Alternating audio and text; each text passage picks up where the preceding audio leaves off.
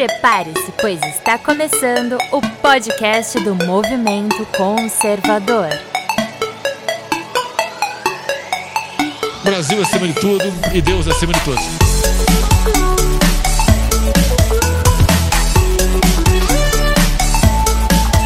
Olá, seja muito bem-vindo ao podcast do Movimento Conservador.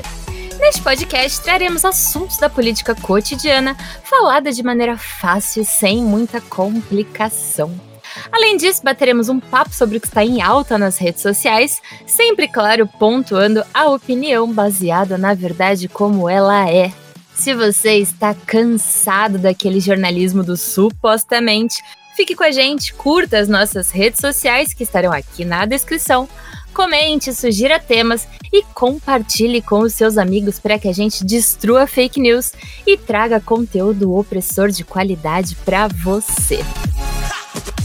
E antes de iniciarmos as apresentações, gostaria de agradecer ao queridíssimo amigo Romanini que faz a arte das tumbes deste maravilhoso podcast. Você encontrará o arroba dele na descrição e o link para conhecer a loja mais vaporwave de camisetas da internet brasileira. Não deixa de conferir, tem muita coisa bacana por lá.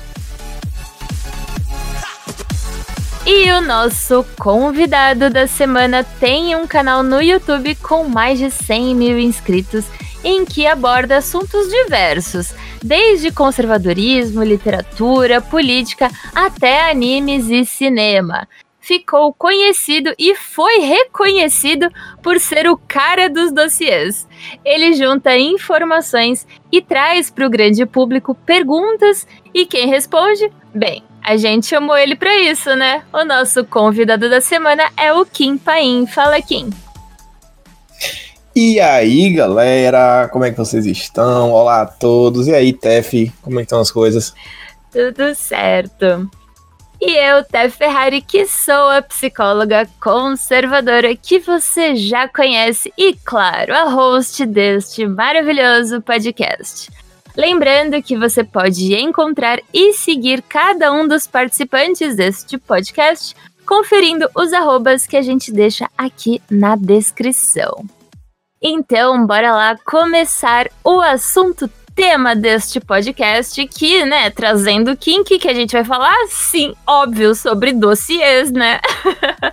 Bom, Kim, então, primeiramente, vamos lá, apresente-se para quem não te conhece, que eu acho muito difícil, mas se apresente aí e conte um pouquinho aí sobre as suas contribuições aí na política.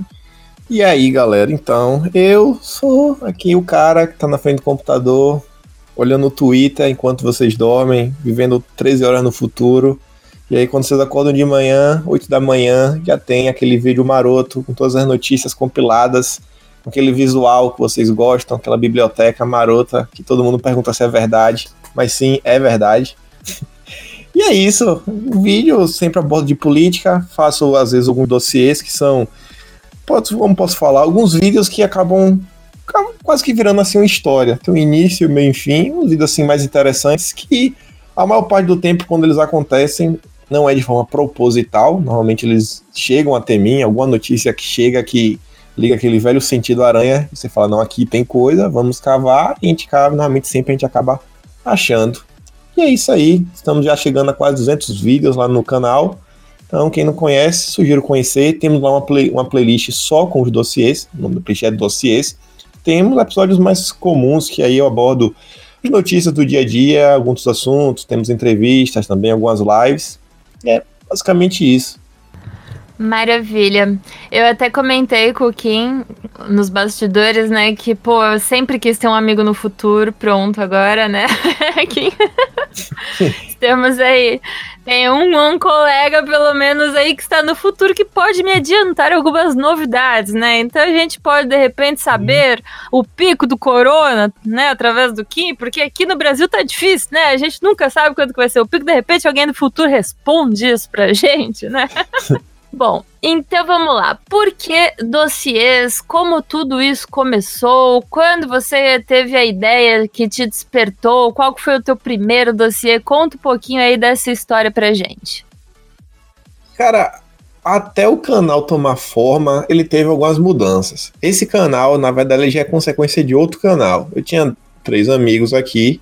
Um que é, sei lá, é o cara que me escutava de diversos assuntos. Normalmente a gente conversava mais de filosofia, fiz questão de explicar para ele que era Olavo, até pegar essa importância, e alguns assuntos que a gente tinha em comum. E a gente sempre discutia isso no WhatsApp. Eu falava, cara, a gente tem que. Essa discussão de WhatsApp é meio complicada, porque você manda um áudio para a pessoa, a pessoa vai ter que ouvir todo o seu áudio e lhe mandar uma resposta. Então, sempre tem essa perda de tempo. Porque você não tá falando assim, pô, se você mandar em dois minutos, vai ser pelo menos dois minutos mais o tempo de resposta. Então eu falei, vai, vamos, vamos fazer assim, ó, vamos marcar todos, todos os quatro aqui, uma vez por semana aqui em casa. Traz alguma coisa aí, a gente come, conversa, faz o que for que, tiver, e a gente grava nosso bate-papo, que vez ou outra sai alguma coisa interessante, e a gente pode soltar em formato de podcast. Aí os caras, não, vamos fazer isso, pá, beleza, aí soltou. E aí veio uma semana, veio duas, na terceira um já faltou, na quarta outro faltou, na quinta meio que ninguém veio, aí já ficou aquela coisa, e aí eu, eu já vi que tava meio que desandando. E paralelo a isso, eu tinha começado o canal meu, já que eu tinha um certos equipamentos, falei, vou fazer meu canal. Comecei o primeiro vídeo do canal, até hoje, pelo menos nos vídeos mais importantes, é o vídeo que eu revelo o segredo de One Piece. Quem quiser saber, vai lá. E aí, depois eu faço um vídeo lá, mas relacionando assim a filmes, por aí vai. Até que na época, o pessoal deve lembrar, foi que teve aquela questão das férias que Nando Moura tirou. Saiu, deu uma desaparecida e voltou careca. E quando ele volta careca, ele volta bem diferentinho. E aí ele começou daquela esquerdada dele, começou aquele movimento revolucionário dele, até que chegou um dia que ele fez um vídeo que ele acusava Lilo de diversas coisas. Que ele era isso, ele era aquilo outro, e mostrava no final uns prints. Que depois Lilo fez um vídeo, eu sempre acompanho Lilo de anos, e sabia que tudo aquilo era mentira. Lilo não, o cara tá xingando nem nada nas redes. Aquilo ali me revoltou. Falei, cara, eu vou fazer um vídeo rebatendo Nando Moura. Porque ele tá falando tanto desse Aras que não dá mais. Aí eu saí recortando vários desses pedaços do Aras. Aras, Aras, Aras, cadê o Aras? Soltei o vídeo. O vídeo eu mandei pra Lilo, postei na página, a página do Facebook de Lilo. Lilo viu, Lilo falou genial. Lilo compartilhou. Meu canal tinha, sei lá, 10 pessoas, pulou para quase mil. Então, seu canal existe. Vocês estão me vindo aqui hoje, é só por causa de Lilo Vlog. Quem não conhece, vai lá, segue o canal de Lilo. Lilo tá há anos aí no, lutando pela direita. E aí comecei fazendo um vídeo, fazendo outro, comecei a falar de, mais de política, até achar assim, um formato que eu conseguisse fazer, até que foi aprimorando assim, fui tentando procurar um formato que não me consumisse muito tempo de edição.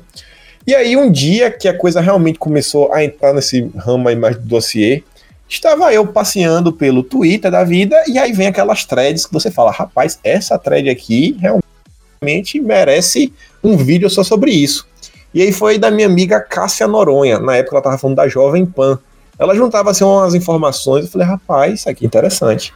Depois disso daí, a, a, o próximo que eu fiz, eu fiz mais vídeo de política, depois fiz outro dossiê, que foi a, uma thread do Dex, que ele tava lá o plano, plano Vendetta para derrubar Moro. Eu falei, não, vou transformar isso aqui em vídeo também. Transformei.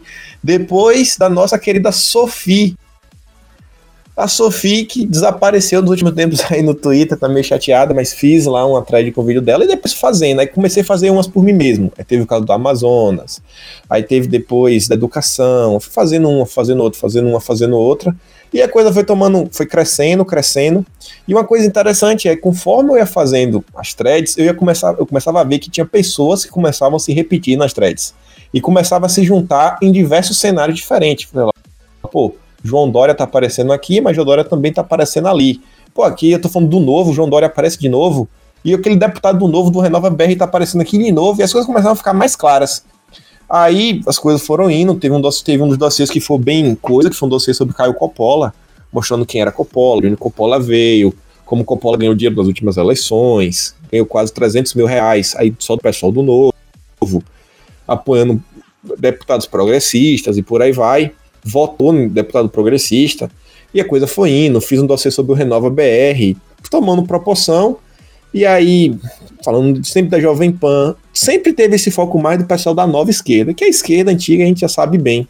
E nessas últimas, nessa última semana aí, soltei alguns dossiês que dessa questão de Sérgio Moro, que basicamente foram juntando todas as coisas que a gente vinha falando no passado, e soltei um último aí que foi um dossiê bem relativamente grande, deu quase uma hora, Então, as 102 no... slides, né? Às tem mais de uma notícia por slide, a gente falando aí sobre o que, que podia representar essa saída de Moro, como isso estava conectado aos últimos acontecimentos que vem acontecendo nos últimos anos e nessa tentativa de derrubada do governo Bolsonaro. Que então é o seguinte, quando que a gente deve fazer um dossiê sobre alguém? Por exemplo, tudo o que está acontecendo hoje nesse cenário político aí com o Moro poderia ter sido evitado se tivesse sido feito um dossiê? O que você acha? Rapaz, eu acho que às vezes poderia sim ser evitado e a gente teve mais informações sobre ele e tudo mais. Mas eu acho que a grande questão do dossiê é aquela notícia gatilho. Eu vou dar um exemplo aqui com Dória, que eu acho que é um bom exemplo. Qual foi esse exemplo? Eu estava fazendo um dossiê sobre, uh, se não me engano, o Palácio dos Bandeirantes. Aquela questão lá do Dória, do Dória, que o pessoal foi pichar lá nas ruas, né? Bolsonaro assassino, por, por aí vai. Que aí o pessoal, sei lá, descobriu que ele se tinha encontrado com o cara de Dória. E aí fui pensar sobre esse cara de Dória, fiz um dossiê, aparentemente não tinha nada. Só que aí no dia seguinte, alguém me mandou um vídeo desse cara no Facebook, eu fui atrás, achei realmente sim um vídeo tinha umas coisas interessantes. E aí quando eu vou ver depois disso, aí eu falei, ah, já tô aqui no Facebook, eu vou, sei lá, ficar olhando aqui mais coisa aqui, ver se eu acho que na página desse Vinholas tem mais alguma notícia aqui relacionada ao Dória. E aí tinha uma notícia que ele compartilhou do Dória, que o Dória escreveu um artigo, acho que foi pro Estadão, foi pra Folha, eu não lembro. E Dória ele usa uma frase que é aquela frase gatilho. Ele usa a frase que era a nova rota da seda. Falei, cara, ninguém usa a nova rota da seda de forma aleatória. Até o Morgan ele fez um, um último podcast falando da China que ele aborda sobre essa questão da nova rota da seda. É um termo muito específico dentro da política e eu entendi o que era aquilo ali. Eu falei, pô, peraí, aqui tem coisa. Então, a partir daquele momento, eu começo a puxar as relações da nova rota da seda e você começa a achar um monte de coisa. Com o uhum. Moro seria muito interessante, sim, mas qual era a pista que talvez nós tivéssemos? Com certeza, o Intercept, se a gente não tivesse blindado pelo, sei lá, a cegueira do PT, porque, tipo assim, cara, o que vem do PT, até o momento era impossível da gente levar a sério venhamos, era impossível a gente olhar para assim, ah, o PT tá defendendo isso aqui, isso aqui. O PT tá falando que Moro é parcial, não vamos olhar. É, o PT era tão criminoso que acaba, acabava gerando esse sentimento, né? Não, vamos aqui, vamos. Ah, não é Moro, é nacional, tá aí correndo atrás de Lula e por aí vai. Mas eu acho que se a gente tivesse ido antes, atrás, eu acho que poderia ter uma certa utilidade. Porque eu percebo, um amigo meu mesmo, ele falou, ele falou, cara, eu mandei teu vídeo para meu pai. Meu pai gostou muito porque é, ele falou que tu não fica só assim na frente da câmera, falando, falando, falando e, sei lá, quer enfiar tua verdade na goela abaixo. Ele falou que ele começa a te assistir e ele vê que tu vai mostrando todas as notícias do que tu tá falando, passo a passo. Então, ele, o que tu tá falando, basicamente, não é o teu posicionamento, ele vai ter, ele teria que refutar todas as notícias que você mostrou, não o seu, seu, a sua ideia que você está demonstrando. Porque se você falar, ah, Moro fez isso, Moro fez aquilo outro, aí a pessoa pergunta, tá, e, e ele fez mesmo, você tem como provar? O pessoal realmente se importa muito com do CNPJ. Uhum. Quando você traz um vídeo, quando você traz o áudio, quando você traz a notícia mostrando aqui, ó, o Estadão, a Folha, Moro deu essa palestra nesse lugar, ele falou isso, falou isso, falou aquilo outro, aí a pessoa tem, se convence melhor. Eu acho que se a gente tivesse esse trabalho mais assim, mostrando quem é Moro, não só se baseando em opiniões soltas, mas em notícias, fatos, vídeos, áudios, concatenando tudo, eu acho que poderia ser, ser um pouquinho diferente. Perfeito. Agora vamos puxar um pouquinho aqui sobre os dossiês envolvendo o Sérgio Moro. Eu dei uma acompanhada né, no teu trabalho e eu vi que tem assim uma série toda voltada para Sérgio Moro, e aí ele relacionado, então, é, com a Empíricos, ele relacionado aí com as chantagens, ele relacionado, né, tendo as provas, o novo ministro da Justiça, o novo é, pessoa lá que vai entrar na Polícia Federal, enfim. Então, tem aí uma série de dossiês que, se eu não me engano, é do 187 ou 191, né, que aí você me corrige se Sim. eu estiver errado. Então vamos lá, Sim. vamos começar, né? Vamos, vamos do começo. Qual que é o começo? Vamos falar de CPMI das fake news ou, né, carinhosamente aí apelidada como CPMI dos memes, né?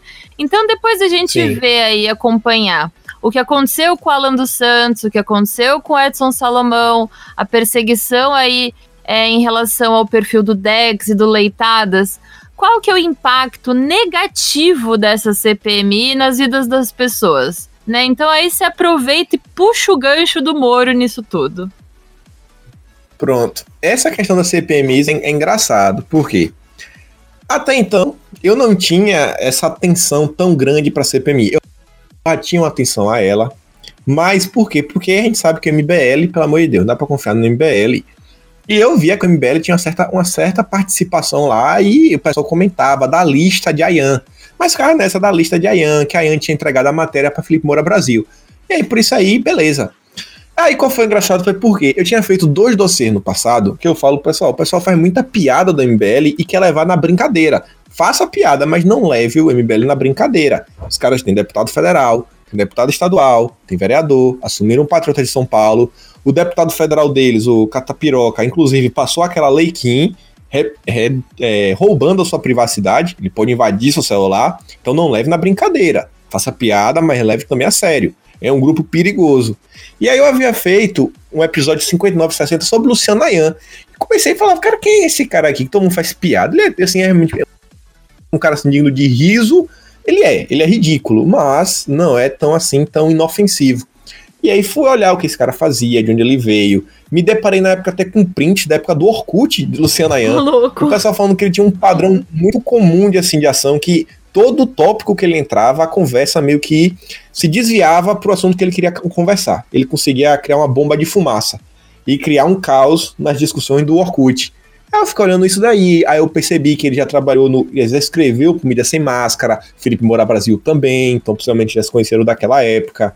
Quando o Felipe soltou o mínimo, ele torceu várias críticas. Ele tinha. Ele também já recebeu elogios do Conde, Conde Lopé, que aí era mais do passado aí, pessoal deve conhecer, hoje em dia tá bem mais apagado, virou oposição do governo também. E eu fui fazendo, teve aquele evento das redes cordiais, que o pessoal se juntou, a Lídice da Mata, que é a relatora da CPMI, estava nesse evento também, ela tinha convocado o Ayan para falar sobre guerra digital, o Ayan já teve sociedade de CNPJ com o Rafael Riso, que era lá o, o cara da comunicação do MBL, então você começa a ver que a coisa é muito estranha. Então isso já estava na minha cabeça. Até que um dia o Peruvian, o Peruvian Mave, o perfil lá do Twitter, ele soltou uma thread. Que aí, para mim, ali falei, cara, meu Deus, o que é isso aqui, bicho? Será que as pessoas vão entender a importância daqui? Ele mostra como o documento que Alexandre Frota protocolou foi feito por Luciano Ayan. Ele mostra lá, não tem como sobra dúvidas no final. Porque ele pega o print, quer dizer, print do Twitter do Ayan e mostra o que está no documento do Frota e você vê que é exatamente a mesma imagem. E é uma imagem construída, com quadros, mostrando coisas. Não tem como o Frota criar aquilo ali da cabeça dele e ter a mesma formatação do Ayan, impossível. Você vê também que a Peppa, quando ela vai para o depoimento dela, ela levou uns prints coloridos. Esses prints coloridos estão em preto e branco no documento que Frota já havia protocolado, e é o mesmo print que tem como saber por quê. Tem lá um print que ela coloca que é do perfil do Dex, que é a quantidade de curtidas, de like, e é o mesmo tweet. Você vê, foi exatamente uhum. o mesmo tweet, tirado na mesma hora. E aí você vê, pô, e é uma coisa engraçada, porque esse print do Dex era da primeira conta do Dex. Quando Joyce traiu o governo, essa conta já não existia mais. Já estava na conta atual. Então, como é que ela teve acesso a isso? Ela tinha que ter acesso daí já de alguém que vem fazendo há tempos. Então eu fiquei, não, isso aqui tá muito estranho. Tá muito estranho. E você vê até a lista de Ayan que ele tinha feito, quando você olha os nomes em negrito, os nomes em negrito eles não são aleatórios. Você vê que logo o primeiro é o Lavo de Carvalho, que é o cara que cria, criou aí, é, da nossa linguagem, as ideias que a gente tem na cabeça hoje aqui na direita, veio de Olavo. Aí você vê que na, nessa também tá o, o Evandro Pontes, eu acho para mim que o Evandro Pontes foi exatamente a questão de Nando Moura. A gente foi parar para perceber, Nando Moura, ele aparece na CPMI no início do documento como vilão e depois ele sai como vítima. E você vê que Nando Moura desembarcou e você percebe que a grande rixa que Nando Moura criou com o pessoal foi a Vaza Jato. Não, temos aqui a Vaza Jato, por aí vai. Quem for contra a Vaza Jato é meu inimigo. E até então, a gente estava meio que a favor da Vaza Jato. Não, vamos, tem, temos que investigar o Supremo. Aí Evandro tinha feito aquele podcast com o Morgan, que aí deu uma viralizada. Evandro tinha feito aquele circuito de podcast explicando como a Vaza Jato era uma furada, só que aquele de Morgan foi mais foi até outro nível, né? Pô, o Flávio já tá, não tá no patamar de um youtuber qualquer, os uhum. caras ali é uma discussão um nível mais elevado. E ali influenciou um monte de gente e falou: não, cara, isso aqui não, não tem condição. Lilo tinha feito o vídeo, mostrou o podcast, Alan dos Santos, Evandro foi no Terça Livre, e ali a gente falou: pô, vamos desembarcar. Então ele, acho que ele conseguiu perceber que Evandro Pontes é um cara que tem influência de meio que matou a ideia. Não, temos que ir atrás desse cara. Aí também tinha lá o Terça Livre, o Leitados, o Salomão. E se a gente for parar para ver o que é que já, em termos reais, o que, é que eles fizeram, o recado, pelo menos, que eles deram, foi: eles foram atrás de Alan dos Santos. Quem é o maior empresário em termos de comunicação da direita. Ninguém tem como discutir isso daí. Terça Livre é uma empresa, tem CNPJ, tem vários jornalistas, não só os apresentadores, até porque eles têm revista, eles têm cursos. Então, o pessoal realmente é a maior empresa hoje em dia. Então já foi isso daí, ó. Aí a gente vai atrás das empresas de comunicação. Depois foram também atrás de Edson Salomão. É o líder do maior movimento conservador hoje do Brasil. É o cara que também tem as ruas, tem o, o, a, o traquejo de criar manifestação de rua. Ninguém nunca teve, fez isso daí, nunca iniciou, chamou, colocou carro de som. Então o pessoal que tem o conhecimento das ruas também, eles foram atrás, passa a mensagem do que, ó, cuidados a gente também vai atrás, a gente for tentar fazer manifestação contra o governo. Então você não pode abrir empresa, você não pode fazer manifestações de rua e também caçar os movimentos, e eles vão atrás do Leitadas e do, do Dex, que são o quê? Pessoas comuns que usam de pseudônimos para se proteger na internet, para mostrar que nem o cidadão comum pode expressar opinião de forma livre. Então eles foram em quatro figuras que são muito chaves. Isso não pode ser aleatório. Impossível. O Frota não ia pensar nisso. A Joyce não ia pensar nisso. E a relação com o Moro começa a surgir daí. Porque no final da thread do Peru, ele mostra que a Joyce e o Frota, eles começaram a frequentar o STF, falar com Luciano, com Alexandre de Moraes, e aí que as coisas começaram a ter, o Alexandre de Moraes. Aí vem Moro.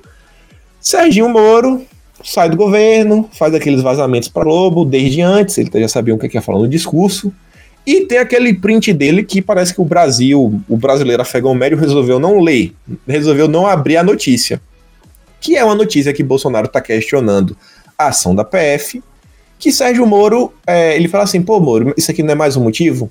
E a notícia antagonista que fala que de 10 a 12 deputados bolsonaristas estavam sendo perseguidos pelo inquérito das fake news. E tá, ele estava questionando a ação da Polícia Federal e até a matéria já falava e era um inquérito inconstitucional. Então, peraí, pô, inquérito inconstitucional? Que história é essa? Aí o pessoal tá perguntando, mesmo inquérito inconstitucional, você tá nessa?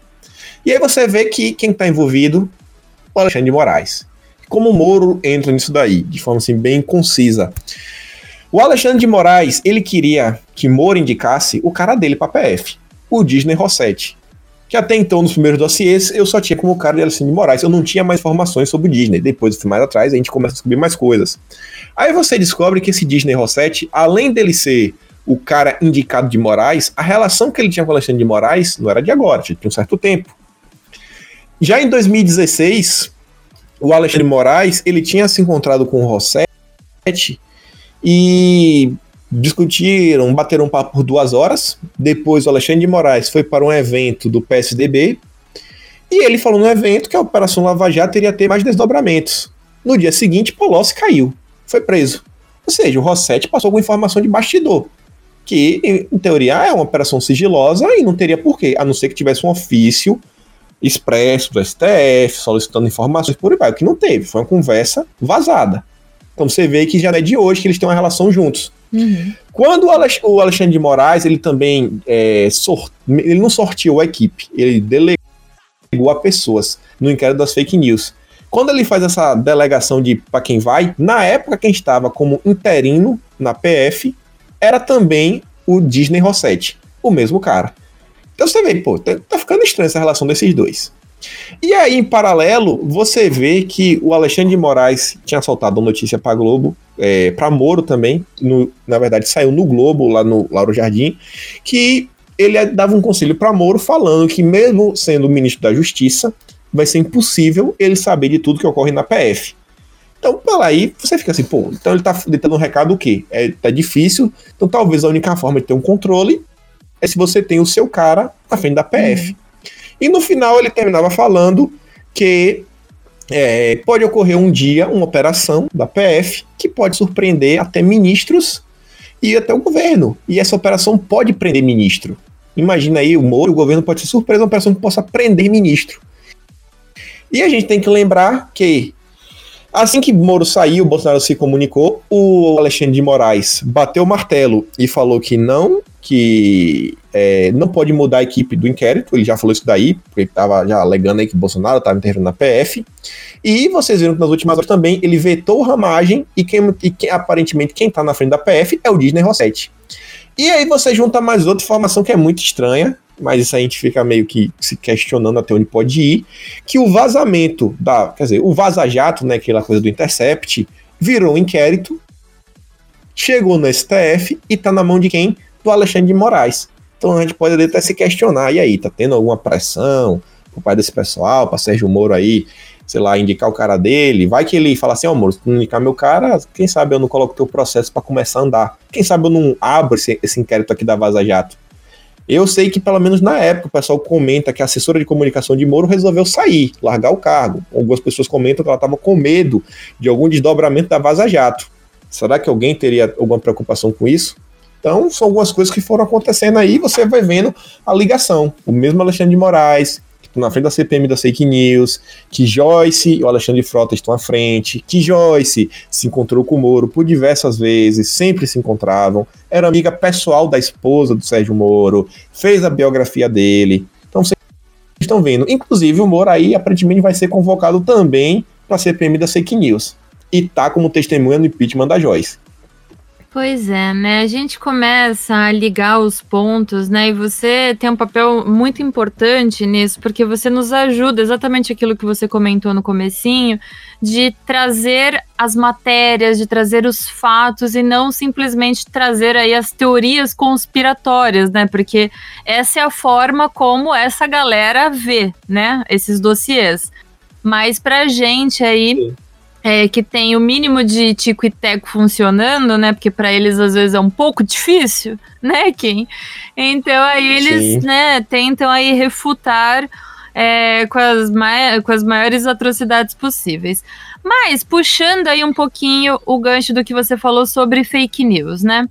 É, essa galerinha aí do Ayan, né, esse pessoal aí que se conversa, primeiro que a gente vira e mexe, vê aí umas fotos, né, sendo vazadas, então de alguns encontros que tem o Ayan, tem a relatora do, do que tá lá na CPMI, né, a gente sempre vê uns encontros muito estranhos, de repente Joyce também participando de algumas coisas, de repente tem ali foto com Maia, com. né? Tem, tem sempre umas coisas muito estranhas. E tem também uma galera que veio nesses últimos tempos é, para contrariar tudo e para pular fora do barco. Então você comentou aí do anão, né, que tá lá no YouTube, que mudou da água pro vinho o discurso tiveram alguns perfis que, inclusive, foram citados pelo Alexandre Frota na CPMI, que estes perfis, que inclusive também ganharam visibilidade nessa CPMI, e aí eu trago até um ponto aí de dúvida, uma pulguinha atrás da orelha, para saber se de repente será que esses perfis aí eles eram perfis legítimos ou foram perfis plantados? Fica a dúvida para vocês. Não sei, não tenho provas, mas que fique a dúvida, porque muitos desses perfis citados na CPMI mudaram de lado. Eu não sei se você percebeu, se você se ligou nisso, mas isso Sim. aconteceu, né? Então assim, é, e a narrativa de fake news começou a ser é, muito divulgada entre esta galera, associada ao movimento dos bumbuns libertos. Então você vê um momento em que sim, existe uma direita, existe uma direita conservadora, existe um negócio promissor que parece que vai dar muito certo. E existe a esquerda que tá puta. De repente, a direita ela se divide toda. E aí até o pessoal falou assim, a direita não está se dividindo, a, a, a direita ela está aí se definindo. E eu acredito muito nisso. Essa parte, entre aspas, de direita que se é, desvinculou aí daqui, né, da, da direita principal, daquela direita que a gente elegeu Bolsonaro, enfim, essa, essa direita, entre aspas, desvinculada, começou a ter discursos muito parecidos com o pessoal do MBL, que nunca foi direita, que sempre foram ali os liberais que flertam com quem tá, tá mais propício ali para as necessidades deles. E também começaram a ter diálogos com a esquerda. E fica toda uma galera falando a mesma língua aqui. E aí, quando tem a demissão do Moro, você percebe que a esquerda já odeia o Moro, porque a esquerda ela sabe que teve lá a questão com o Lula, então eles odeiam e é isso aí.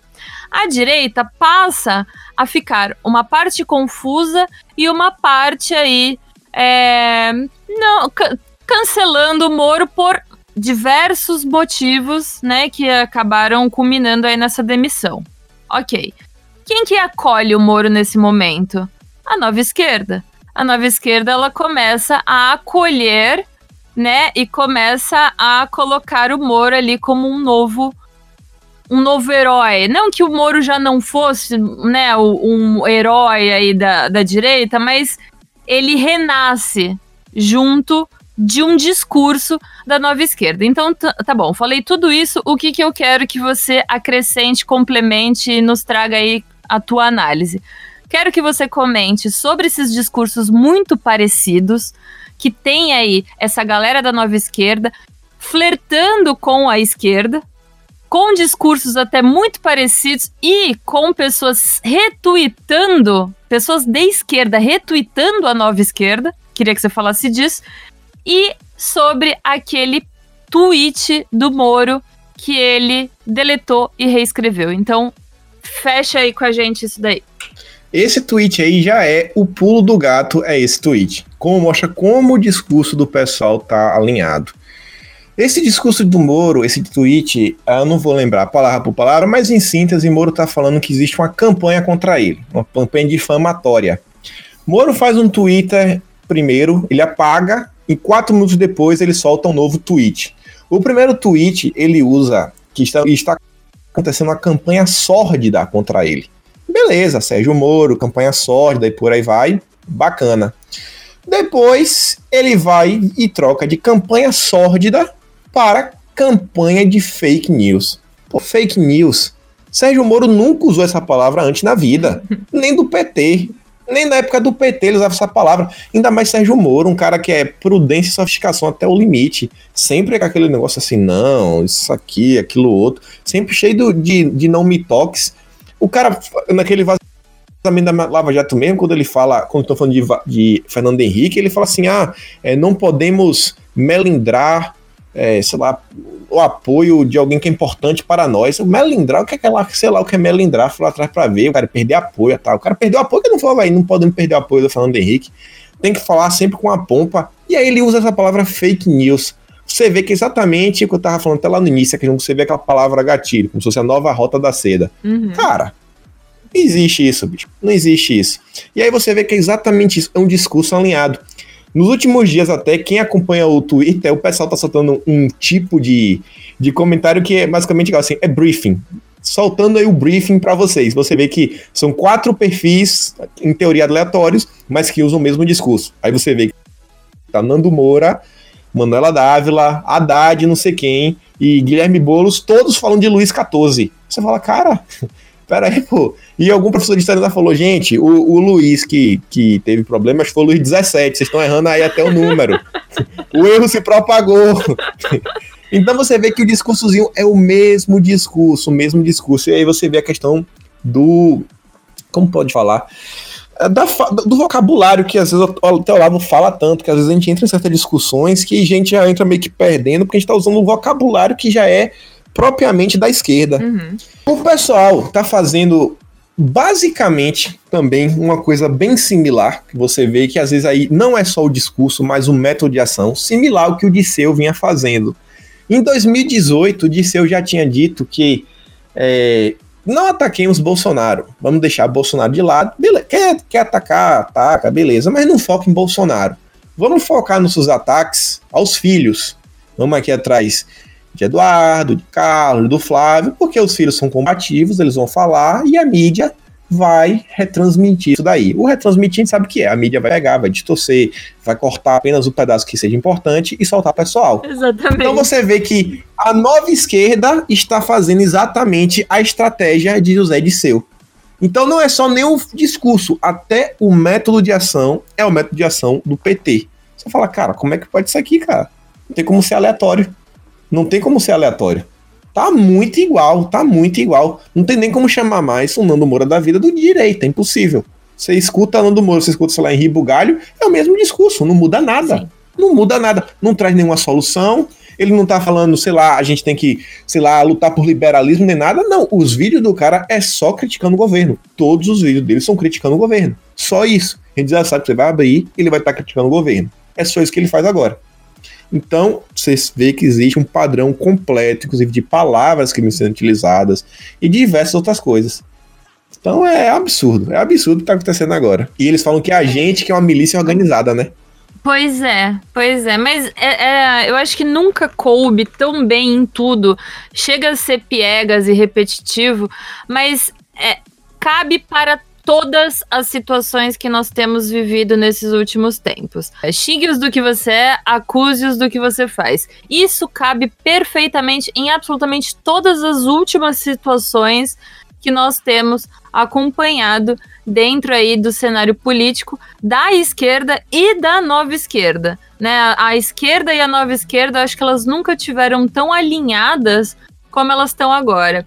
Então não é só. É, veja, a gente está num momento em que não é só a direita que está se definindo, mas a nova esquerda ela também está se definindo, até porque a esquerda ela já era organizada e ela já tinha ali a sua própria definição, ela já sabia, ela já tinha né, a visão, a missão e os valores, né, bem empresa mesmo. Ela já sabia para onde ela queria ir, ela já sabia o que ela era, ela já sabia quem seriam as pontas da, da lança dela. A nova esquerda ela chega aí, né, sequestrando é, movimentos de rua, sequestrando aí é, as manifestações de 2016, lá do impeachment da Dilma, chega com esses discursos é, de novidade que se assemelham até muito com aquele partido alaranjado, né, prometendo rios e fundos. Teve uma coisa em que você comentou em alguma das lives que você participou, é, que foi exatamente sobre esses discursos, né? Esses discursos muito prudentes e sofisticados aí é, desse pessoal aí de MBL, desse pessoal desses políticos novos, né?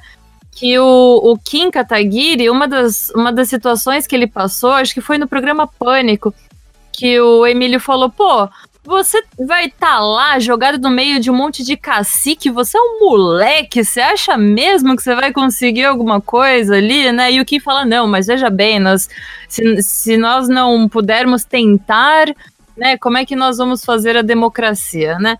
Já que nós estamos falando sobre democracia, direita, esquerda e nova esquerda, aonde que o PSDB entra nessa história toda, Kim?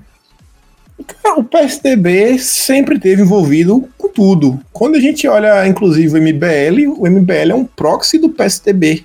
Eu até vinha falando isso, até achei engraçado que Evandro usou essa mesma palavra hoje. A gente tinha feito uma live falando algumas questões e usou essa palavra.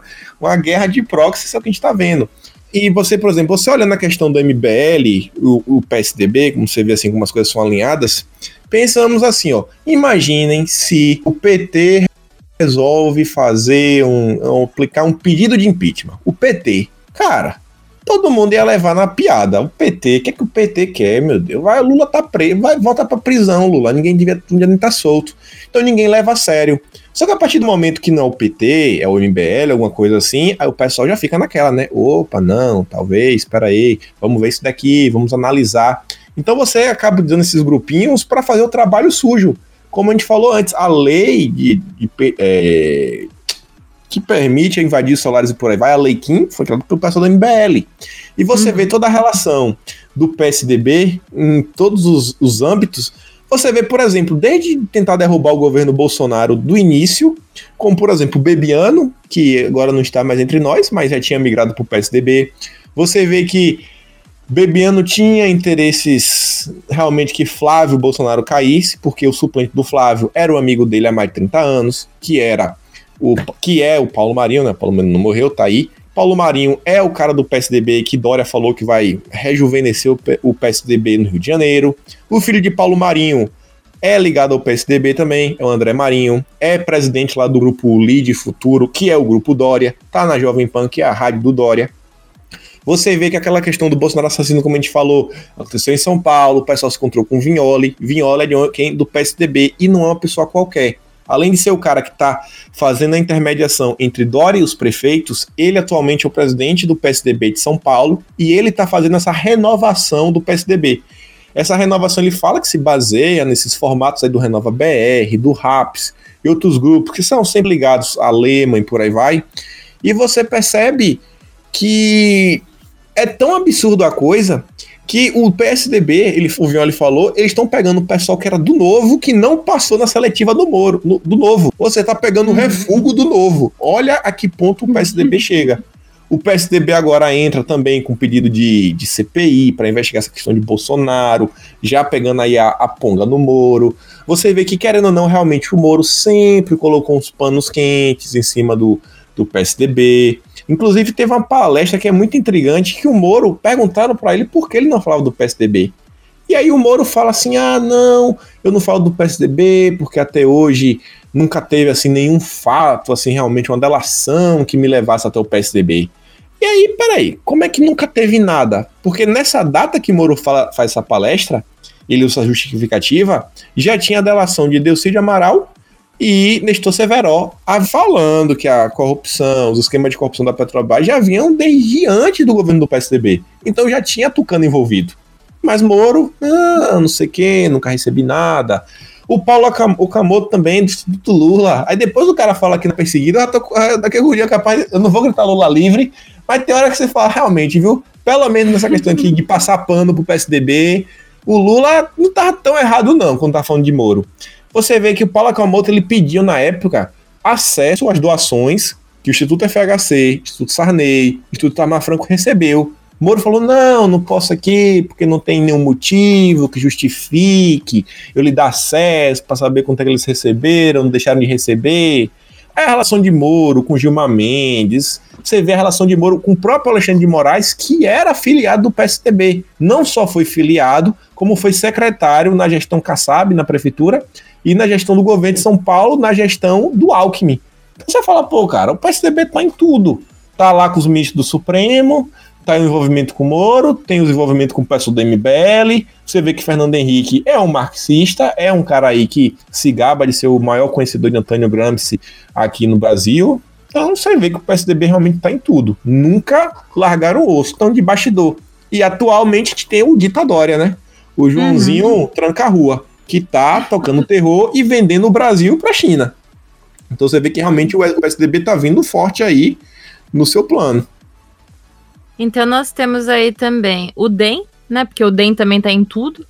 Sim. E nós temos o PSDB que também está em tudo. E aí, só a título de curiosidade, a época, né, que teve esse grupo LID ali, que é do João Dória, etc., esse grupo LID, ele levou o Moro, né, o ex-ministro Moro, que na época eu acho que ele era juiz federal, para dar uma palestra nos Estados Unidos, né? Então veja aí que existem umas relações muito íntimas deles, né? Que a gente não, às vezes não tem muito conhecimento disso, né? Que... Sim. Seguinte, eu tenho uma pergunta. Sérgio Moro, ele teria se mostrado aí um capacho do Alexandre de Moraes? O que, que você acha? Para mim, Sim, para mim tem algum envolvimento entre Sérgio Moro e Alexandre de Moraes. Para mim não tem como, não tem como. Não tem justificativa para você colocar o, o Disney Rossetti. Para mim a prova cabal que não existe justificativa. Moro, ele ficou eternamente conhecido pela Lava Jato. É o que ele é uhum. conhecido. A Lava Jato em São Paulo, enquanto o Disney Rossetti estava à frente, basicamente não andou. Acabou. Tem mais o que falar. Como é que você vai Uhum. colocar o cara que não ajudou a Lava Jato? Não tem mais o que discutir. Então, pra mim, já morre aí, já. Não, não tem nem mal que investigar. Você colocar o cara que não ajudou a operação que fez a sua fama. Não faz nenhum sentido. Não faz nenhum sentido, ao meu ver. Então, pra mim, aí a resposta é simples e direta. E o Moro, ele ficou bem conhecido justamente em função da, da Lava Jato, né? Ele virou aí o grande herói, vamos dizer assim, justamente por causa da Lava Jato. Você acha que, de repente, né, essa carência aí que a gente tem hoje no Brasil por uma falta de heróis, não pode ter dado esse crédito aí a mais pro Moro, porque ele era tão incrível assim na época, ou será que ti- porque assim, o Moro ele tem aí umas situações complicadas ao longo da vida, né, Kim? Você lá no teu dossiê até comenta aí sobre um julgamento aí que o Moro estava envolvido com conflito de interesse, né, que tem aí algumas questões com o Álvaro Dias, né? Comenta pra Sim. gente. Então, em 2005, eu vou fazer uma ordem cronológica que fica mais fácil. Em 2005, Moro foi grampeado, acreditem se quiser, e não vazaram os áudios dele. Moro que gosta tanto de vazar documentos, o na época não chegou a vazar, mas um cara meio que foi pego, né, que era o Bertoldo. E quem defendeu o Moro na época foi o Zucoloto. E aí você vê, pô, o Moro já te- tem uma relação com esse advogado Zucoloto. Tempo se passa, um, um, um julgamento depois da questão da, da Lava Jato, um ex-advogado do Debrecht, que era o Duran. O Duran, ele tinha como escritório, que era tinha um escritório correspondente, era o escritório do Zucoloto, que era esse advogado que já advogou por Moro. Mas não só isso, a mulher de Moro também já foi sócia do Zucoloto. E aí, por coincidências da vida e por aí vai, um documento da Receita Federal que falava sobre essa ligação entre a mulher de Moro e o Zucoloto não chegou e todo Moro pôde julgar esse cara. E aí, tipo assim, independente da mulher, o cara já advogou pelo Moro. Então você tem dois conflitos de interesse, não tem um, você tem dois. E aí, independente se o Ministério Público soubesse disso ou não, como é que o Moro, como que o Moro, esse, esse bastião da ética, esse baluarte da moral, ele não, não fala assim, não, eu não posso julgar isso daqui porque isso aqui é conflito de interesses. Cara, sabe? Aí você começa a ver essas coisas que a gente tá lá no passado nunca investigaria porque tava todo mundo cego pelo Moro. Não, Moro, Moro, por aí vai. Eu, tipo assim, eu falando na verdade de Moro, eu nunca gostei dele ah, enquanto figura política. Eu nunca gostei mesmo. Minha mãe falava comigo, eu falava, mãe, Moro é muito burro, Moro não sabe de nada. Tu acha que Moro já leu Olavo de Carvalho na vida? Tu acha que Moro sabe que é uma revolução cultural, o que é marxismo e por aí vai? Moro não sabe o que é isso. E é isso aí só que eu tinha que fazer na Operação Lava Jato. É um cara aí aparentemente honesto que tá afim de prender bandido. Mas em termos de política, não dá. Aí minha, minha, meu pé atrás com o Moro realmente começou a vir quando o pessoal começou a falar Moro vai ser demitido. Que começou no passado. Todo no mês era, Moro vai ser demitido amanhã. E ficava nessa, Uhum. protagonista, né? Moro vai ser É. demitido. Aí eu comecei a ficar agoniado com ele porque ele não falava nada. Pessoa só tava notícia porque ele não ia lá no Twitter e falava, galera, isso é mentira. Então ele ficava calado. E aí teve a vez que ele foi no Roda Viva. Cara, aquilo ali me deixou com raiva, mas não foi de Moro, não. Foi do pessoal da direita na época. Eu fui com raiva. Quando eu entrei no Twitter, eu tô trabalhando, eu falei, deixa eu ver aqui o pessoal tá falando no Twitter. Tava já, eu, com a raiva da entrevista, com, com o Moro falando nada, não tava. Pelo contrário, pra mim ele sempre tava deixando assim, Bolsonaro no ar, não. É, perguntar do desarmamento, ele, não, sabe como é, existe uma hierarquia, eu tenho que obedecer, aquilo lá. E ele Sim. mostrou assim, não, eu tô fazendo pra minha vontade. E aí o povo botou lá a hashtag Moro Herói. Falei, não, cara. É. Não é possível que eu tô vendo isso daqui. E eu nervoso. Aí, deu de noite aqui. Era umas 5 da manhã aí no Brasil, que eu cheguei, era umas 6 da tarde aqui. Mauro Fagundes me liga. Macho, bai- baitola, eu tô muito nervoso, baitola. Me diz que eu não tô maluco. O que é que tu achou da entrevista Sérgio Moro? Eu falei, rapaz, uma bosta. Ele, ave Maria, ainda bem. Eu tô com ódio, baitola. Sabe como é o Mauro Fagundes, né? Eu tô com ódio. O pessoal tá falando que herói. Que herói, rapaz? Aquele cara herói de nada. Eu falei, rapaz, ele não é herói mesmo, não, velho. Não tem condição. Aí, já tá com raiva. Aí na época eu lembro que eu falei com Cássia também. Falei, Cássia, falei, Cássia, o que, que tu acha de Moro aí, Cássia? Que Cássia vem fazendo as threads, vem fazendo aí, tá envolvida aí, tá aí por dentro também da nova esquerda. A Cássia falou, bicho, não tem condição. Falei com algumas pessoas também, que aí tanto dia eu falei, ei, mano, pode falar aí? Não, não, vamos, não vamos falar que a gente conversa no privado, não, senão já sabe, né, como a galera fala. Eu vi que muita gente já tava com esse sentimento de Moro lá desde janeiro. Desde essa entrevista, pessoal, ó, Moro tem uma sede de poder e principalmente a mulher dele. Aí eu falei, rapaz, a mulher de Moro. Ó, se eu for atrás de Moro, o pessoal vai me matar. O pessoal vai falar que eu tô querendo rachar a direita, que eu tô isso, que uhum. eu tô uhum. aquilo. Aí eu falei, rapaz, mas se eu for atrás da mulher de Moro, e eu falo na narrativa que a gente tem que, que ela tem que honrar o marido, que senão ela vai criar problemas pro marido, em vez de eu falar que Moro é um problema, o pessoal é capaz de ir atrás dela. E aí eu falei, não, vou fazer um dossiê sobre ela. Aí eu mandei uma mensagem com um carinho especial, que eu falei, esse aqui pra mim é o, cara do termômetro. Deixa eu ver se ele me responde. Eu falei, ó, oh, cara, tô pensando em fazer isso, isso, isso. Tu acha o quê? Aí o cara me mandou um joinha. Eu falei, não, se essa pessoa me mandou um joinha, ela nunca me responde, eu acho que eu tô no caminho certo. Aí fiz um dossiê de Moro, da mulher de Moro. E aí eu vi que as coisas começaram a ficar estranhas. E nessa época teve uma coisa que me deixou muito com o pé atrás, só que eu não podia mostrar. Porque se eu mostrasse isso, eu ia, eu ia sobrar para mim, que foi o quê? Ela tinha colocado no Twitter dela uma foto de Felipe Moura Brasil. Falando, deixem o Felipe falar. É um que tá fazendo jornalismo. Eu não vi jornalismo nenhum de Felipe. Para mim era, era o menos pior. Porque, pelo amor de Deus, você tava no meio de Vera Magalhães e mais um monte de maluco, Felipe Moura Brasil, chega a brilha. Aí, exato, ela, ela coloca essa foto e depois ela bate uma foto dela assistindo a Roda Viva. Só que nessa foto não estava ela sozinha, tava ela mais umas pessoas, e uma dessas pessoas era um cara. Eu falei, pô, que história é essa aí, Rosângela? Tá levando um homem pra dentro da tua casa quando o Moro não tá aí? Aí eu vou lá ver quem é esse cara, né? Mark Souza. Pô, Mark Souza, beleza. Será que esse cara aqui tem Twitter? Vamos, vamos atrás do Twitter, vamos atrás. Quando eu vou olhar quem é o Mark Souza, o cara era âncora da Jovem Pan. Eu falei, peraí, peraí, peraí, que história é essa? Um âncora da Jovem Pan lá do Paraná frequentando a casa da família Moro? Mas, rapaz, o que, é que essa mulher já não contou pra esse menino? O que, é que esse menino já não contou lá nos bastidores da Jovem Pan? E você vê lá, ele curte Kim Kataguiri, ele curte o próprio Felipe Moura Brasil, as curtidas que ele dá.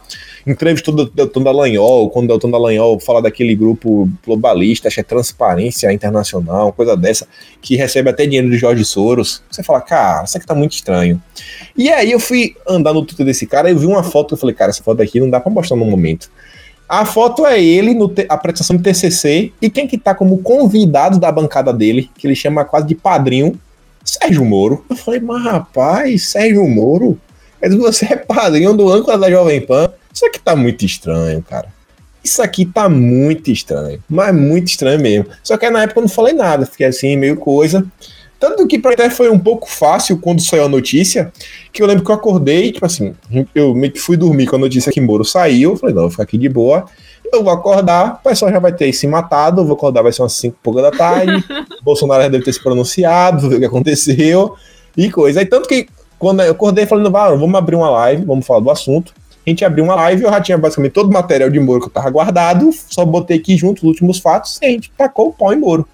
Mas aí você vê que quanta coisa já não tinha sobre Moro, que a gente podia vir escavando, mas é herói nacional, né? E todo mundo ficou meio quietinho. Muito estranho o Sérgio mesmo. Então, e não é de agora que o Moro ele flerta aí com a imprensa, né? Porque você vê que assim o que saía de sobre Moro na imprensa era sempre o antagonista defendendo ele em função da Lava Jato, né? Foi aí o, o grande boom do antagonista foi noticiar e falar sobre Lava Jato, noticiar tudo o que estava acontecendo, na época que o antagonista ele cumpriu o papel de ser anti-PT, né? Depois o antagonista ele começou a mudar aí um pouco a sua, o seu viés e as suas vertentes, né? Recentemente o que aconteceu? O Moro ele foi lá e vazou prints e, e alguma, alguns conteúdos aí do presidente e da Zambelli para o Jornal Nacional. Não é muito estranho? Moro enviando prints para o Jornal Nacional. Qual, qual que é a do Moro mandando prints para o Jornal Nacional? Por que, que ele escolheu a Globo, né? A Globo que tanto ataca governo, a Globo que tanto... Então você começa a reparar aí no, no modus operandi que existe aí algum, né, algum alguma coisa, né, Kim? Até porque recentemente o jornal o Globo falou que o Moro ele dá sinais de que vai continuar na política. E ele sim, não dá uma matéria dessa colocando uma foto do Moro puto ou uma foto do Moro com cara de retardado, igual eles fazem com o Bolsonaro. Ele coloca uma foto do Moro bonitinho. Então não é muito estranho essa, essa relação aí? Sim. Não, isso é. Eu entendi o que o Fábio está perguntando. É muito engraçado que, por exemplo, Moro é um jurista. Ele sabe mais direito do que a gente. Isso não tenho dúvida. Como é que Moro, que é um jurista, que ele sabe que quem investiga é a polícia, talvez até o Ministério Público, talvez até o STF queira investigar, talvez até os deputados do nosso CPMI. Mas em vez de ele enviar o, o documento dele para Alexandre de Frota, para levar para o CPMI, ou para Alexandre de Moraes, ou para o Ministério Público, para PGR, para a polícia, ele solta um print no Jornal Nacional? Qual o poder de investigação que o Jornal Nacional tem? Eu entenderia se ele já tivesse abrido uma denúncia, uma queixa-crime contra o presidente, e aí ele soltasse os prints para fazer uma pressão no governo. Agora, soltar os prints só por soltar, eu até me questiono se ele não soltou esses prints de forma específica. O da Carla Zambelli, para mim, é bem óbvio que a questão ele mostrar que ele é um cara honrado, que ele não está à venda.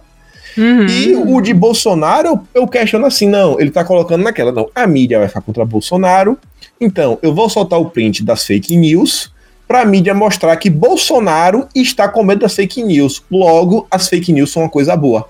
E aí reforçar essa narrativa que temos que defender as fake news. E aí a mídia cai em cima disso daí. Eu só consigo ver dessa forma. A Carla Zambelli também soltou mais prints. Também, a gente vai parar para ver, são prints meio seletivos, não estão de forma corrida. Eu achava aí, vamos mostrar então, vamos mostrar a conversa toda. Solta a conversa no Twitter. Transforma em bloco de notas solta pra gente. Ou pegar aí vários prints e transformar no PDF. Já que tá começando a mostrar, mostra tudo. Fica cada um mostrando seu pedaço, fica difícil desse jeito. Ai, gente, o pior é que, nossa, eu, eu, eu tenho uma relação com essa Zambelli de amor e ódio. Eu não sei se você partilha dessa, dessa ou se é só ódio para você, mas para mim ainda é amor e ódio. Eu, eu vejo a Zambelli no Twitter, aí eu penso, hum, falou bosta, beleza, normal, Zambelli. Aí, de repente, ela vai lá e publica alguma coisa muito legal, muito inteligente, muito, nossa, pô, importante, caramba, refutou, né? Parece que tá, tá, tá, tá vindo, né? O negócio tá bom. Aí ela vai lá e fala pro Alan dos Santos: Ah, mas por que, que a gente não pode dialogar? Aí, meu Deus do céu, cancela Zambelli. Aí no dia seguinte ela vai lá e fala: Não, porque nós temos que nos manifestar, vamos lá, não sei o que. Aí, pô, legal, descancela Zambelli. Aí, minutos depois, a Zambelli vai lá e fala: não, porque a, o das ruas falou que é para derrubar o STF, cancela a Zambelli. Então, é a minha relação com a Zambelli, eu não, eu não retuito, porque eu tenho medo de retweetar a Zambelli, porque assim, é, é, é burrice coisa legal, burrice coisa legal, burrice coisa legal. Eu não acredito em má fé dela, eu acho que tem um, um, uma questão muito forte aí no, no no, no nicho da ignorância, né? Mas, enfim, né? Ah, eu acho, eu não sei não, sabe? Porque se eu for você, a gente for só olhar, não sei quem, se o pessoal assistiu, a última ida dela no Pânico. Foi um negócio sujo. Aquele programa foi baixo. Foi um dos programas mais ridículos que eu já vi.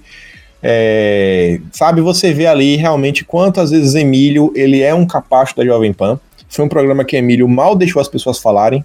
Ele realmente uhum. ele peitou, falou: não, vai, eu vou assumir aqui o BO, e daqui é, é para fazer o que tu tinha? Beleza, missão dada, missão cumprida, segura a onda aí. Quem falou mais um pouquinho foi o Zuckerman, o resto do pessoal ficou bem quietinho, não falou nada. E aí, tudo que a Zambelli falava, Emílio tacava o pau em Bolsonaro. Tudo que ele falava, tacava o pau em Bolsonaro. Até num ponto assim que falou: ah, é, a gente tem que olhar. Isso, a gente não pode levar o pessoal assim na. na é, sei lá como posso assim, na, na, idolatria. Aí ele fala, ele fala, como não tem sentido, ele fala, não podemos levar o pessoal na idolatria. Porque Bolsonaro não é mito, gente. Bolsonaro a gente não pode tratar como mito. E aí logo depois ele fala, mas Moro, Moro não é só a pessoa. A gente tem que analisar de Moro a operação também. Eu falei, mas pô, como é que você acabou de falar da idolatria e por aí vai? Você critica que Bolsonaro não é um mito, mas Moro não é só a pessoa, Moro também é operação. Cara, é um absurdo. E a, e a gente conhece Emílio, cara. Emílio, ele não é imbecil. Emílio não é imbecil. Hum. Não é. Aí você fala, cara, isso aqui é tudo de caso pensado, cara. Tá um absurdo isso daqui. E a Carla Zambelli não rebate, não fala coisa. A Carla Zambelli começa a falar da CPM da fake news, e aí Emílio puxa para outro lado. Ah, não, mas. Não, mas o negócio não é a questão do CPMI. Olha cá, o Moro, ele já tinha feito essa operação daqui, tinha feito isso daqui. Cara, foi no PF. Fala assim, cara, tá fugindo do assunto, não tá deixando falar. E a Zambelli não falava nada. Não, Emílio, não. Cara, pelo amor de Deus, cara, não tem como ser idiota desse jeito. Ela tava vendo ali que a conversa estava sendo desvirtuada. Ela não ficou em momento nenhum do lado do presidente. Ficou ali naquela, livrando dela da reta. Ela livrou dela Sim. da reta, só isso. E quis ficar de amizade com os dois, sem querer morder Moro. Falou assim, tô me sentindo assim meio traída tal. Aquele meio traída que só basta Moro chamar um churrasco, ela vai, dá uma bolsa nova e pronto, são todos amigos, amigos de novo. Então, ah, eu, não, eu não compro dúvidas. essa mulher. Eu não compro essa mulher de jeito nenhum. Eu não tenho dúvidas. É, ok, vamos fechar aqui o assunto para a gente poder ir pro próximo bloco com a pergunta bombástica. Vamos lá. Você acha que o Sérgio Moro foi um erro? Você acha que ele nunca deveria ter entrado aí como ministro? Cara, eu acho que Sérgio Moro foi um erro.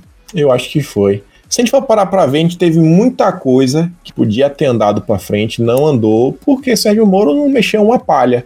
Principalmente a questão do armamento mesmo, Sérgio Moro nunca teve a favor. Se fosse um ministro que fosse é, mais ferrinho aí na defesa, acho que tinha sido muito melhor. A própria questão da quarentena, Sérgio Moro não falou nada da ação policial, nada, nada. Sim, Deixou aí os governadores feio pra ele. É, a questão das compras sem licitações também foi absurdo. Olha quanto já não se, não se roubou já nessa brincadeira aí. Também não falou nada, não mexeu uma palha. Então você vai juntando tudo isso daí, cara. Aquela nomeação da Ilona Sabo fez Bolsonaro se queimar, sabe? À toa, desnecessário, porque a mídia com certeza defender ela, falando que Bolsonaro é um fascista, ditador, que não aceita o debate de ideias e por aí vai. Então, Velho, o cara só cagou com o governo. Cagou com o governo. Ele nunca realmente se fez algo assim. Falar, não, isso aqui foi fenomenal. Beleza, ele deu espaço para a polícia trabalhar, mas se você for parar para ver, até as operações de droga, que o pessoal tanto fala, não é da PF. A maioria é da PRF. E eu digo de, falando aí para vocês, a PRF não, Assim, não é que o diretor da PRF é um cara ruim, mas eu tenho certeza que perguntar ao pessoal quem eles queriam, os PRFs seriam outra pessoa. Eles tinham nome para assumir lá a diretoria e não era o cara.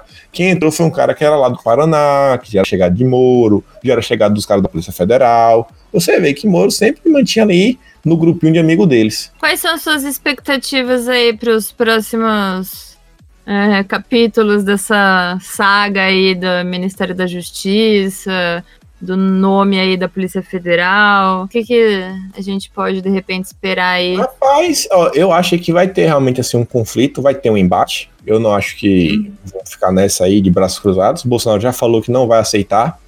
O Ramagem tem coisa, todo mundo sabe aí, tem coisa. Ramagem tem coisa na mão, né? À toa, da BIM, pegou material e por aí vai.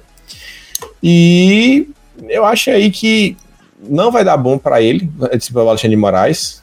Vai acontecer alguma coisa. E sobre a parte do ministro da Justiça, para mim, eu acho aí que vai acabar meio que sendo um Aras. O nosso nota 7, 7 para cima.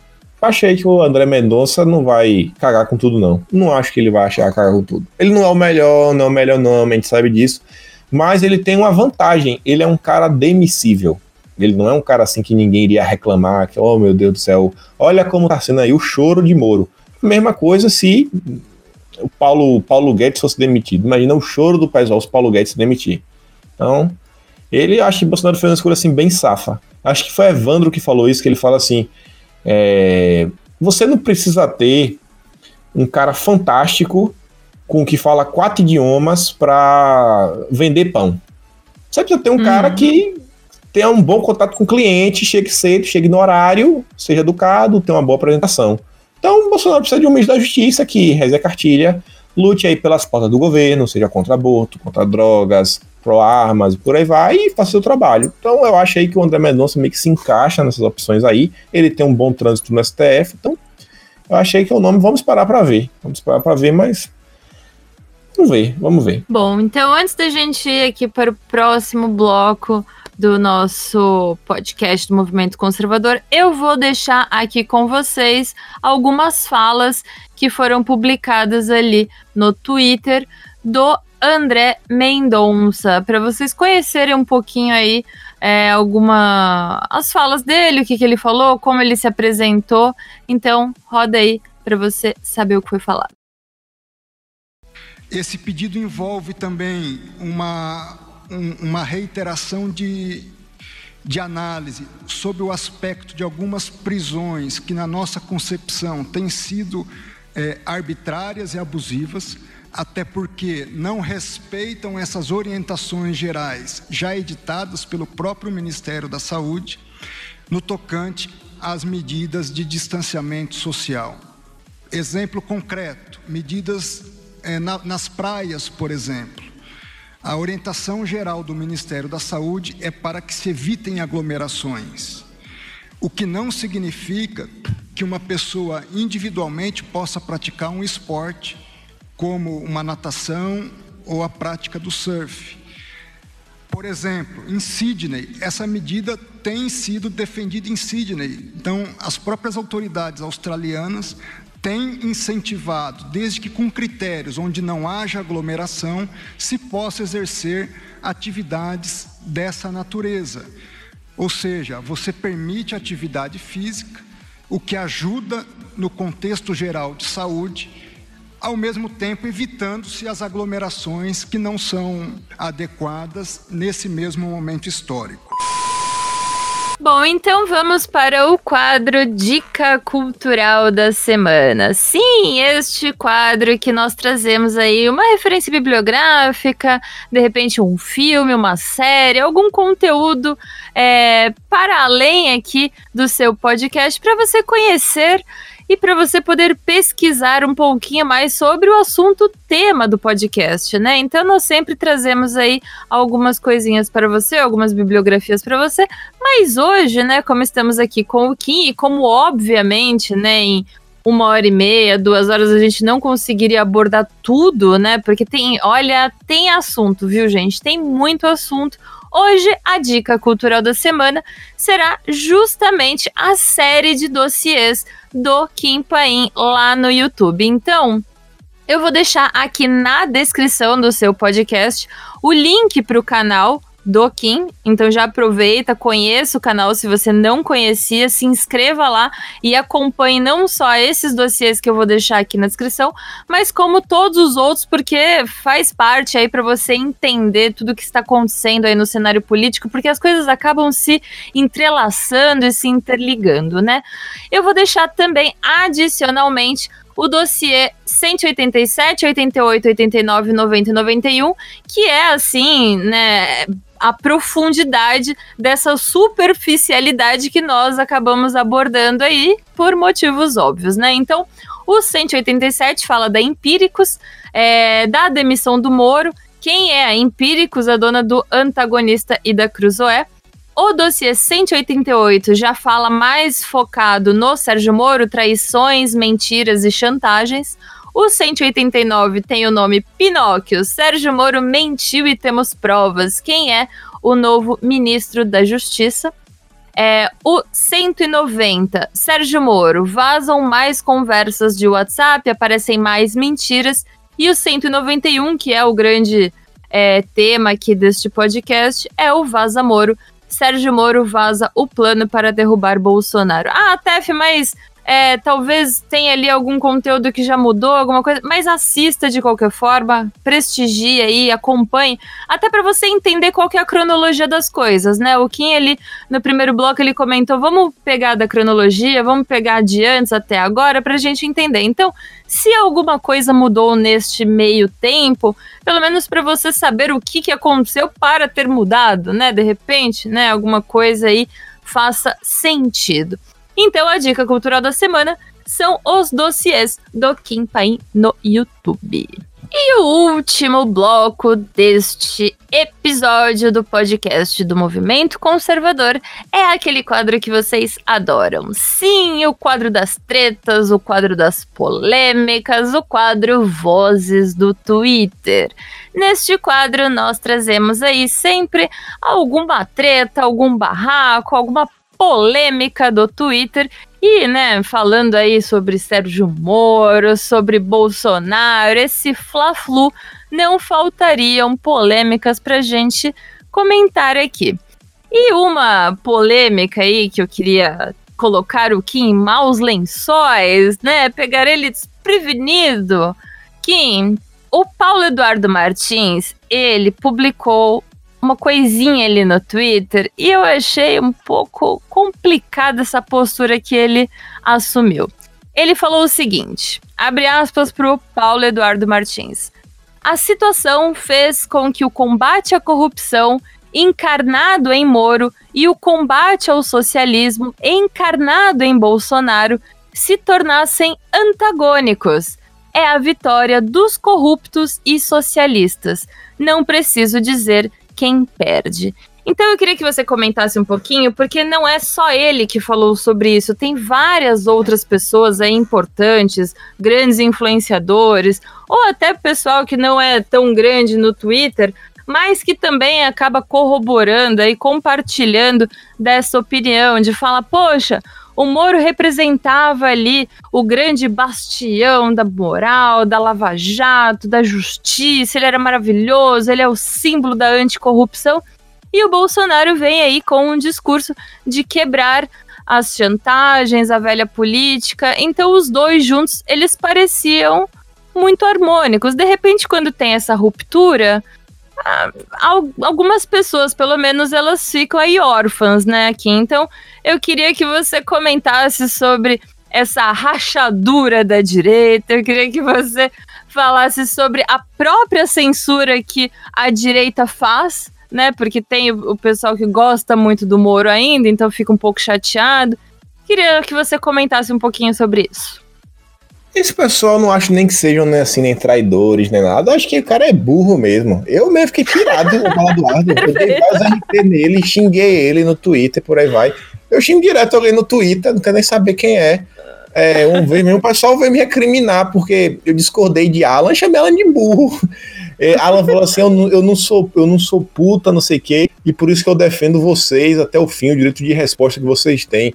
Ele tá falando do pessoal antagonista, né? Porque é, quando o antagonista foi censurado, Alan foi lá defender, mas na vez do que Alan foi censurado, o antagonista fez piada, né? Basicamente comemorou. Aí eu falei, falei ah, você é uhum. burro, você é burro. Com inimigo assim, você deixa o cara morrer, velho.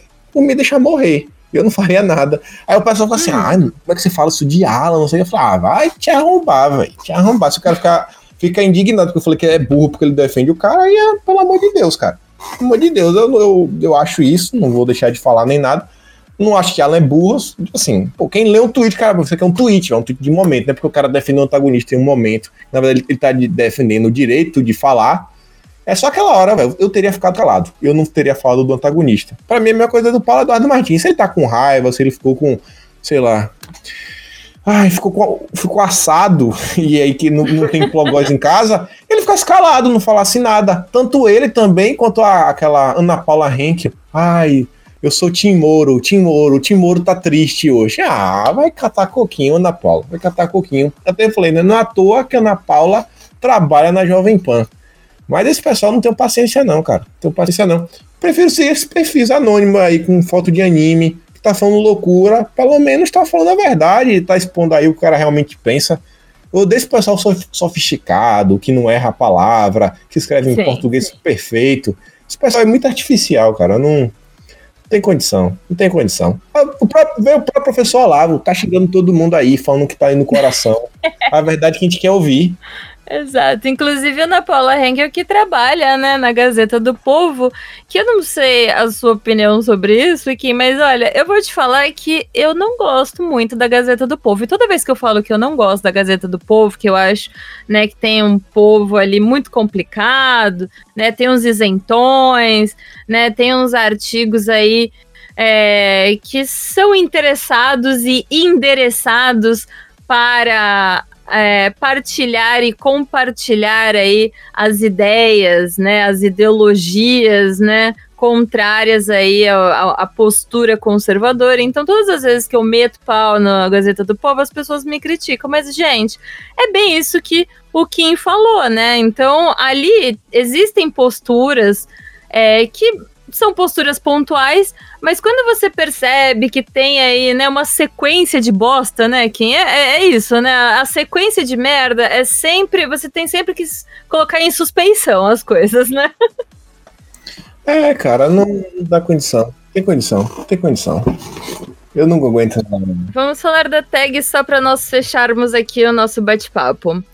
Teve a tag ontem, na quarta-feira, que foi é, impeachment do Bolsonaro, Bolsonaro impeachmentado, impeachment já no Bolsonaro, era alguma coisa assim. Você viu que maravilha que foi essa tag? Quem tava lá, é, a esquerda retweetando MBL, o MBL retweetando aquela.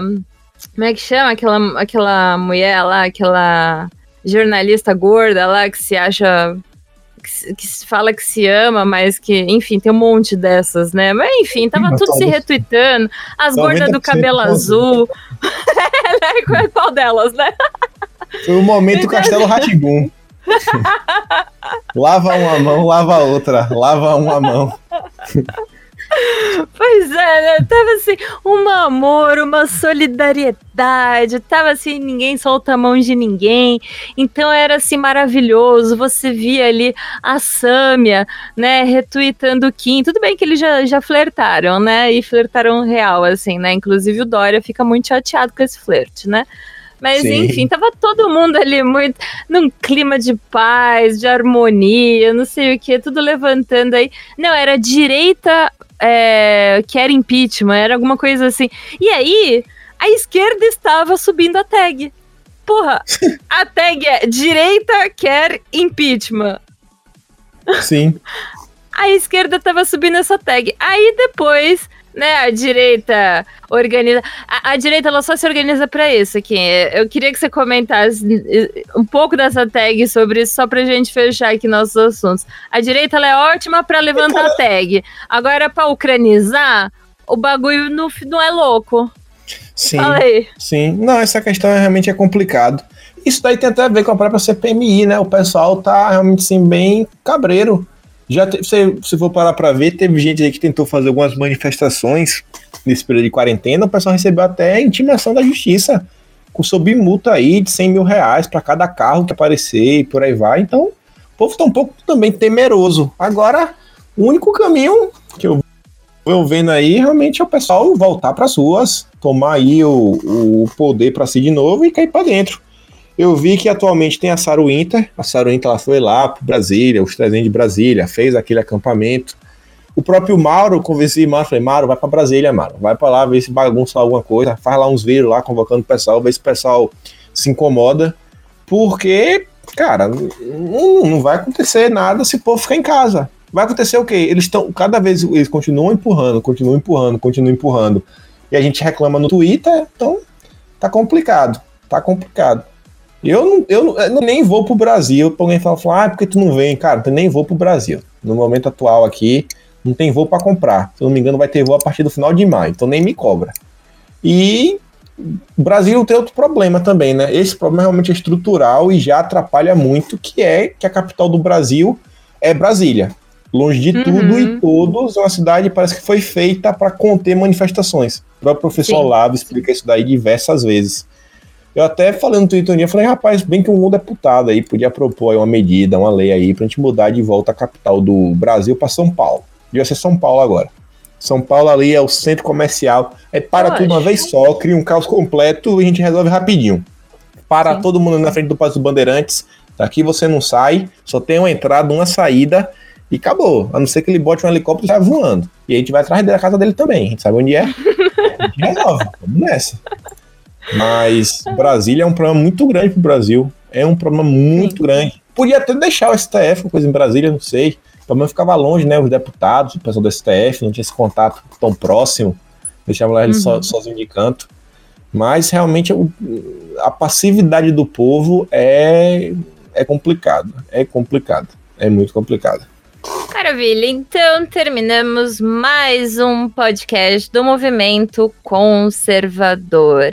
Bom, mas se você gostou deste podcast, você de repente quiser aí se filiar ao nosso movimento, sim, o movimento que mais cresce no Brasil, basta você acessar www.movimentoconservador.com. Lembrando, nós não temos o BR. Lá você vai encontrar diversos planos aí de filiação que com um valor simbólico você ajuda a gente e na contrapartida tem diversos benefícios. Então nós temos as aulas do COF, nós temos os livros da editora Armada que são mandados mensalmente para você, nós temos curso do Silvio Grimaldo aí de literatura, é, história da literatura, né? Nós temos curso do Rafael Nogueira sobre política, conservadorismo e governo. Temos parceria com o Instituto Burke, então são mais de 30 cursos aí cheios de desconto. E claro, né, nós temos as aulas do COF, que são tão caras e importantes aí para nós. Então, tudo isso você pode encontrar acessando aí o nosso perfil e lembrando que o Movimento Conservador agora também está com a livraria. Sim, então aqui na descrição eu vou deixar o link da livraria e tem alguns descontinhos ainda que sobraram aí da semana passada. Semana passada foi a inauguração na nossa livraria, a gente estava com 70% de desconto em vários títulos. E essa semana ainda sobrou aí algumas coisinhas, então corre lá, dá uma olhadinha, pega aí, que aproveita que o negócio tá bom, beleza? Então quero agradecer muitíssimo ao Kim Paim, brigadão, Kim. Falei com ele, ele foi super acessível, super rápido, né? Pessoas do futuro são assim, né? Você veja, eu perguntei para ele se a gente podia gravar, se a gente podia fazer imediatamente já me respondeu, já, já, né? Tá no futuro, gente. Tá no futuro. O negócio é é louco. tá fácil. Então, brigadão, Kim. Foi, assim, maravilhoso te receber. Espero que você volte. Já vou fazer o convite aqui para você voltar. E foi excelente esse assunto. Eu acho que vai abrir bastante aí a cabeça e fazer o pessoal pensar. Então, considerações finais. Brigadão, Kim.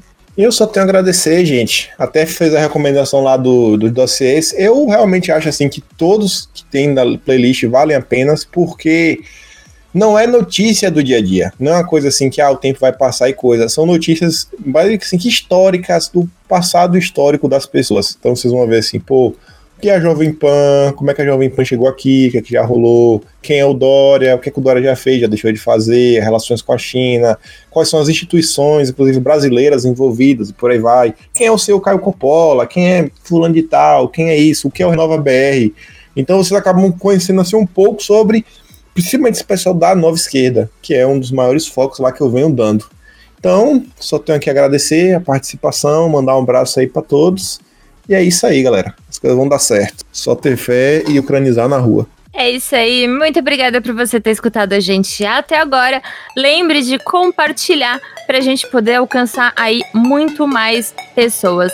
Combinado? Então, obrigada por ficar até aqui com a gente e até a próxima. Até mais. Brasil acima de tudo e Deus acima de todos.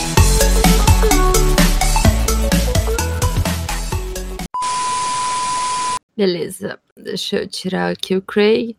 Fala um tchau aí, Kim, pra colocar no final. Fala tchau. Tchau.